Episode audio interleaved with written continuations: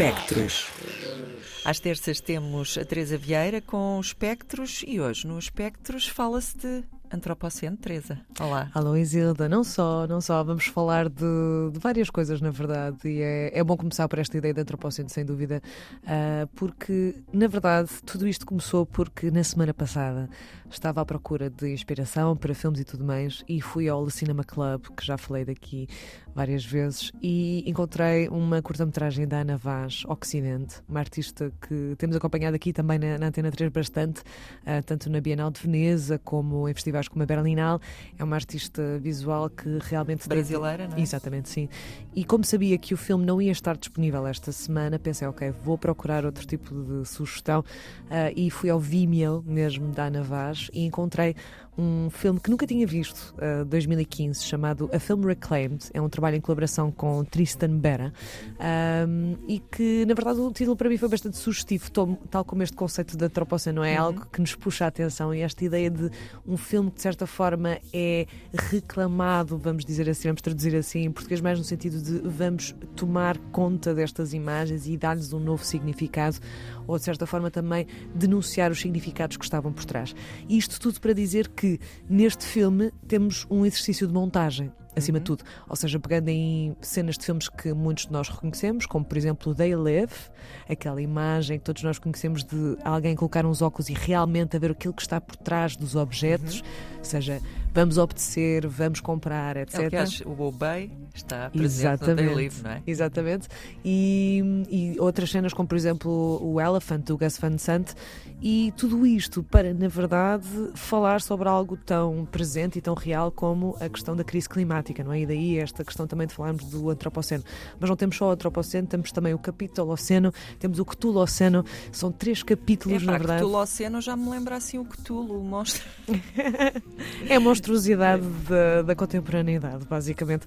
Mas, ou seja, acabamos por ter vários exercícios que, de certa forma, tentam entender o estado atual da sociedade uh, de desastre climático, basicamente. Ou seja, todo este filme uh, não, sinto que haja grandes uh, lives de esperança ou uma indicação muito fidedigna daquilo que serão as estratégias alternativas para com o sistema capitalista ou esta questão da crise climática, mas a verdade é que acaba por ser um exercício de denúncia daquilo que tem estado a acontecer e daquilo que é representado no cinema enquanto as coisas estão a acontecer. Ou seja, temos duas vozes, uma voz que fala em francês, outra voz que fala em inglês, com tons americanos, uh, que vão tendo um diálogo que, na verdade, por vezes se, se, se, entra, de certa forma, em conexão, outras vezes não tanto, mas acima de tudo são duas vozes que nos vão apresentando os factos que nós conhecemos, ou seja, as emissões de CO2, temos várias questões que vão surgindo e que depois são acompanhadas com a parte imagética, mas até chegarmos às imagens, as imagens são as vozes, as imagens são os factos e, portanto, temos tudo a negro enquanto ouvimos e vemos as letras daquilo que está a ser dito para aquela assimilação uhum. mesmo real de entrem neste universo e entrem com calma. E todos os capítulos que mencionei, estes três capítulos do Antropoceno, Capitoloceno e Cthuloceno, são sempre acompanhados por uma imagem de um barco a afundar-se.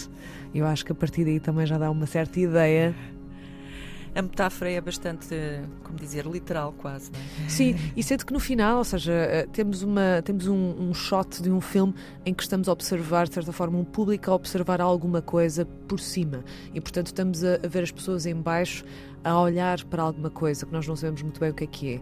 E, e, na verdade acaba por ser um pouco também este espetáculo uh, uh, que nós também observamos todos os dias de algo que está a acontecer e que nós sentimos que não temos controle sobre.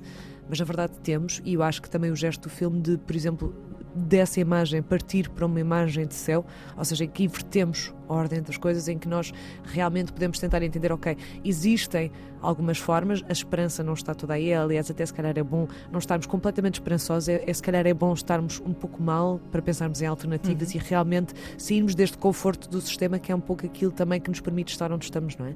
Esta ideia de que esta corrente que segue e que nós temos que a seguir porque não há outra alternativa. E não é que este filme nos dê respostas concretas mas acima de tudo é uma ideia de vamos tentar sair do conforto.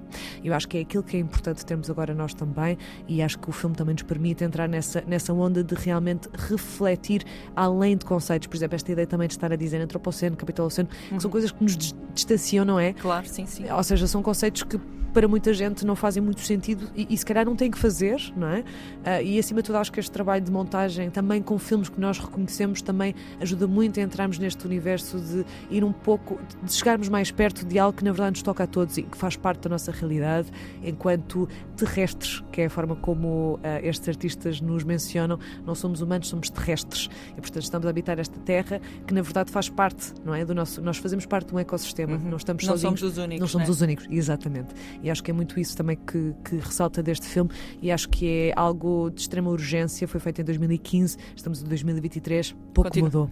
Sim, quanto muitos números são piores agora do que eram em 2015. Precisamente, e portanto acho que, acho que, é, acho que é um bom mote uh, para um dia, uma noite de reflexão. São 30 minutos de filme e que realmente acho que pode despoltar uh, certas reflexões e, e, até também esta ideia de, de brincar um pouco com, com, as imagens que nós vemos, aquilo que nos é imposto do, do cinema e muito, muito aqui é engraçado. Eles têm uma piada muito engraçada.